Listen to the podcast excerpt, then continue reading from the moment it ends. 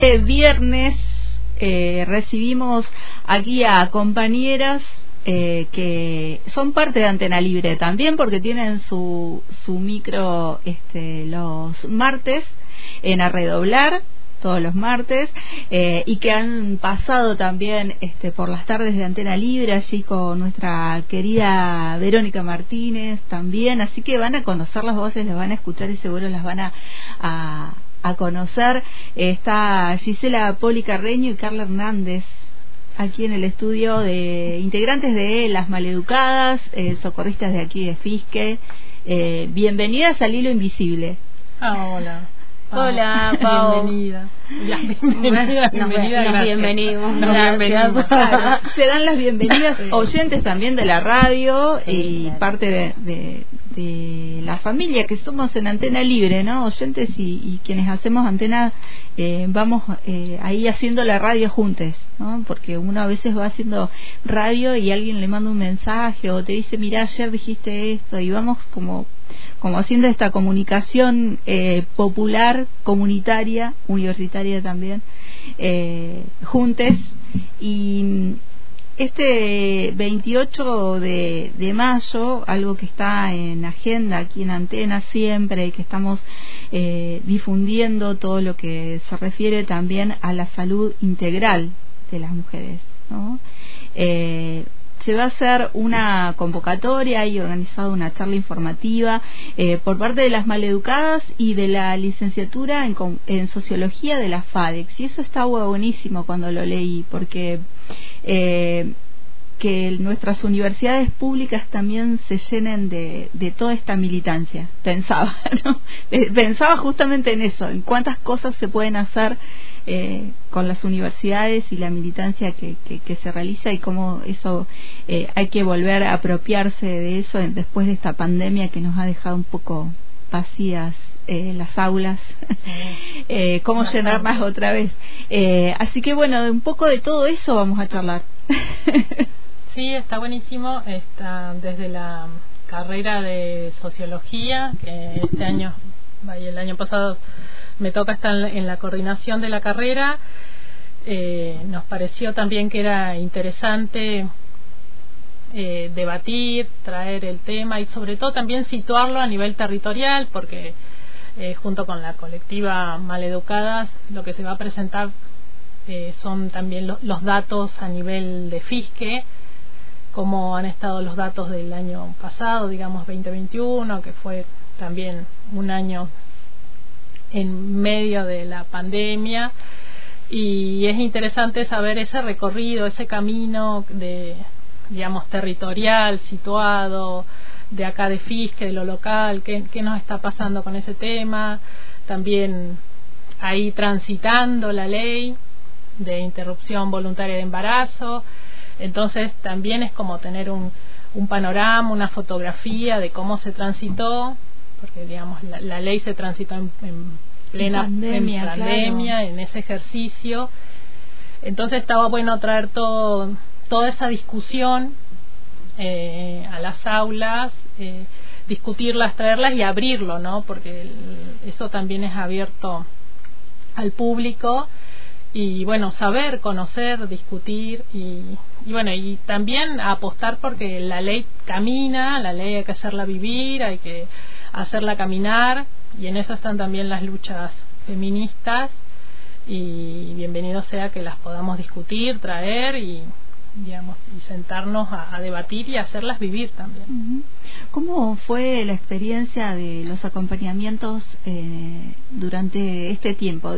pienso en la pandemia, pero pienso también en la pospandemia, ¿no? Como este, este, este, esta parte en donde no estamos ni encerradas pero tampoco tenemos todas las, las libertades este, posibles.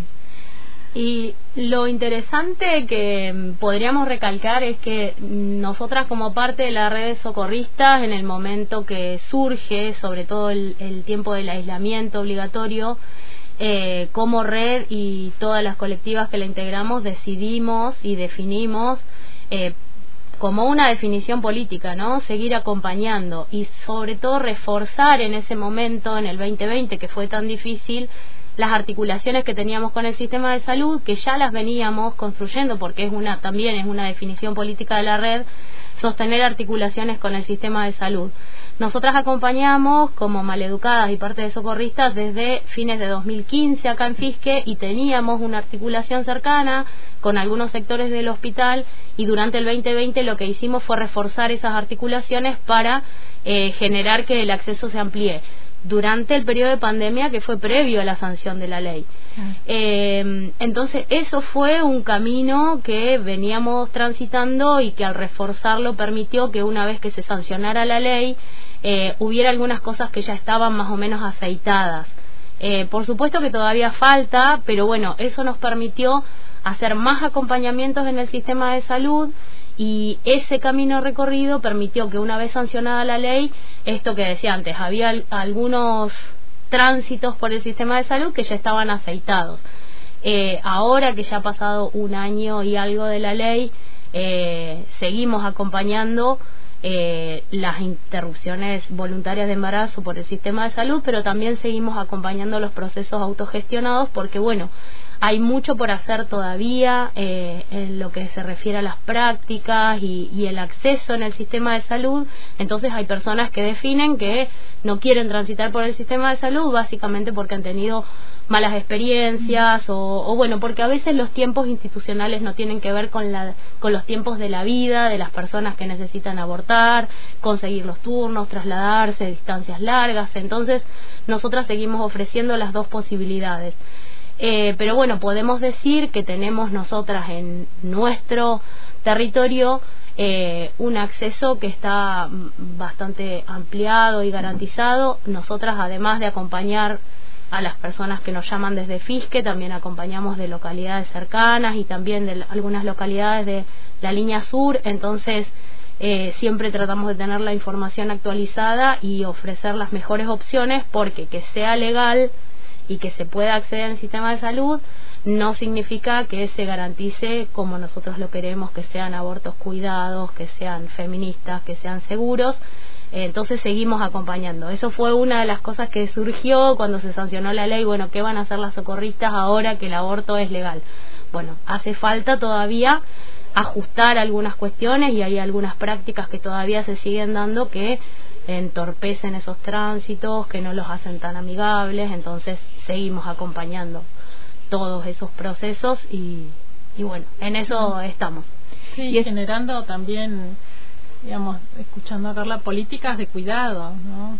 Como todavía insistiendo en esas políticas de cuidado, en la, en, en la, en la humanización también de, de todo ese sistema de, de salud y además en, la, en lo que significa el aborto, digamos, digamos, a nivel social, estructural, digamos, humanizando todas esas prácticas que lo que hay ahí, eh, digamos, es eh, está está afectado por lo que nos nos pasa en el cuerpo, pero también en, en la sociedad, porque hablar de aborto, digamos, permite también romper con con otra serie de, de situaciones y de estructuras, realmente es, es como te, hace replantearte cosas, es una transformación, es un cambio y también implica escucha, atención, digamos, tiene varios momentos en donde una está, está implicada en ese aborto, ¿no? Y las mujeres también que lo están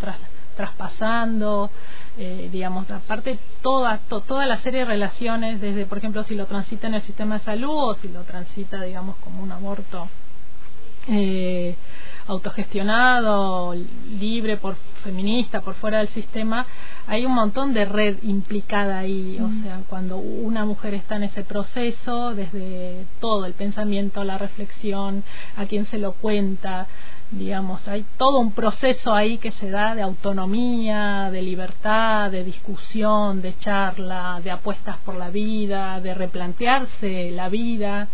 Entonces creo que que ese transitar afectado, cuidado, que también es politizar el aborto cuando, digamos, cuando se vivencia, creo que tiene mucha potencia y es maravilloso. ¿no? Pensaba eh, cuando, cuando les escuchaba en algo que también me surgió esta semana con otra compañera que tiene aquí un espacio eh, y charlábamos que lo personal eh, es político y esto es lo que por ahí se diferencia de cuando hay una ley y no hay una ley, ¿no? La ley es abstracta y, alguien que va como militando en lo diario el feminismo y en este caso el, ser socorrista y acompañar y armar todas estas redes, eh, eso, ese, eso que se hace diariamente es político, ¿no? no exista o no exista una ley. Eh, y, y, esa acción y ese y ese accionar todos los días arma una política diferente. Eh, pensaba en eso mientras, bueno, mientras te escuchaba en esto, ¿no? Todas las decisiones que una tiene que tomar, una persona gestante toma cuando se decide realizar eh, un aborto y de qué forma, eh, la forma en lo que, en la forma en que decide realizarlo también es una decisión política. Sí, hay una, hay una forma que encontramos como, como red de expresar eh, y que sintetiza esto de, de acompañar, ¿no? Porque nosotras, nosotros decimos que cuando una persona decide abortar, elige cómo vivir y quienes decidimos acompañar también esos procesos, también elegimos cómo vivir y ser acompañante de aborto también ha marcado muchos cambios y muchas transformaciones en nosotras como activistas. Haber elegido este camino de activismo también ha marcado eh, procesos de cambio en nosotras, las maleducadas, y, y bueno, y todo el tiempo es un proceso que está en construcción, ¿no? También nos pone, nos pone de frente con nuestras propias contradicciones, con nuestros propios miedos, con los prejuicios. Entonces ha servido para eh, transformarnos a nivel personal y a nivel colectivo también. Cuando decidimos formar parte de las redes socorristas teníamos una visión de lo que era ser socorrista y acompañar y a medida que lo fuimos transitando se va transformando todo el tiempo y también se va ampliando porque no es solamente una decisión personal, individual, es una decisión colectiva que nosotras asumimos como meleducadas y como parte de las redes socorristas y eso hace que se vayan creando también redes de sostén, eh, redes de crecimiento político, porque la red de socorristas también forma parte de una red latinoamericana y del Caribe de acompañantes de aborto, eh, que estamos transitando esa construcción colectiva que permite que en contextos donde hay más restricción y donde el aborto todavía sigue siendo una cuestión muy estigmatizada, una decisión muy estigmatizada y las acompañantes son muchas veces perseguidas,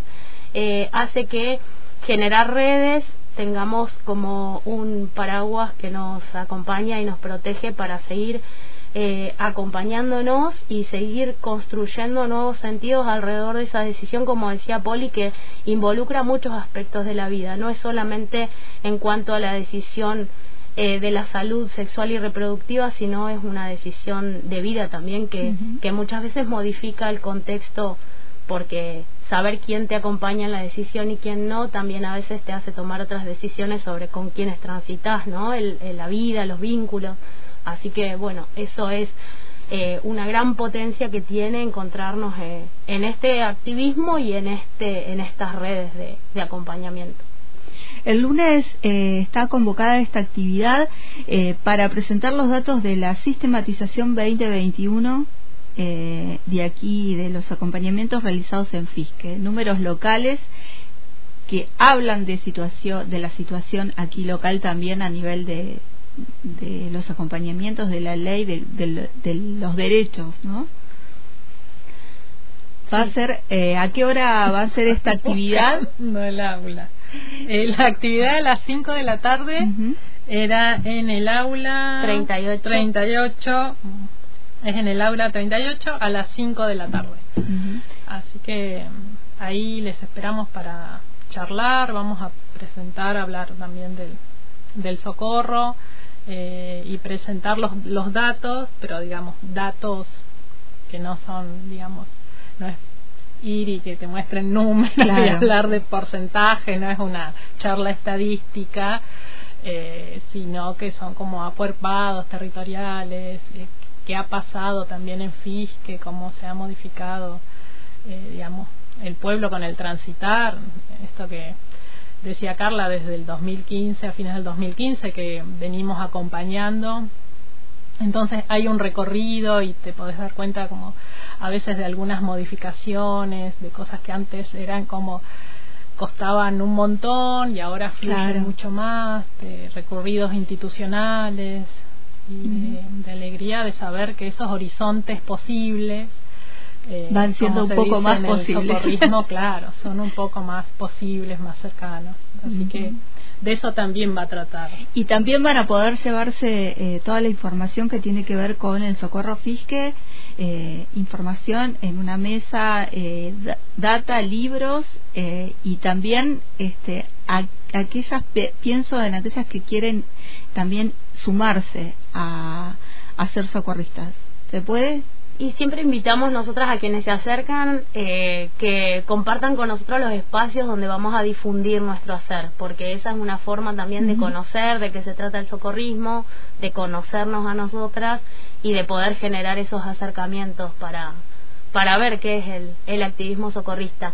A nosotras, eh, bueno, por impulso a veces propio y a veces eh, externo, eh, siempre nos interesa saber comunicar lo que hacemos, entonces pensamos mucho cuando hacemos una actividad, qué decimos, cómo lo presentamos. Eh, y quería aprovechar la oportunidad para decir que Antena Libre ha sido un espacio donde nosotras hemos podido eh, también aprender y a construir formas de comunicar. Eh, empezamos el micro, como vos contabas al principio, por iniciativa de, de Vero, que medio que nos empujó a habitar este, este estudio y eso nos sirvió un montón para saber cómo comunicar lo que hacemos y hacia dónde vamos y, y qué, qué, cuáles son las luchas que nos interesa dar.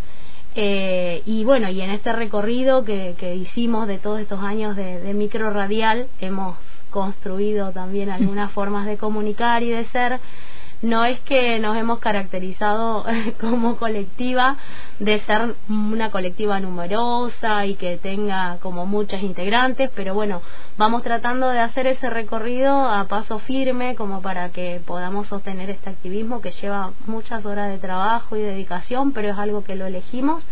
Eh, y sí, va a ser un, un espacio que como es abierta a todo público la charla, quienes estén interesadas en el socorrismo también pueden acercarse para saber quiénes somos, qué hacemos y, a qué se, de qué se trata el, el activismo socorrista.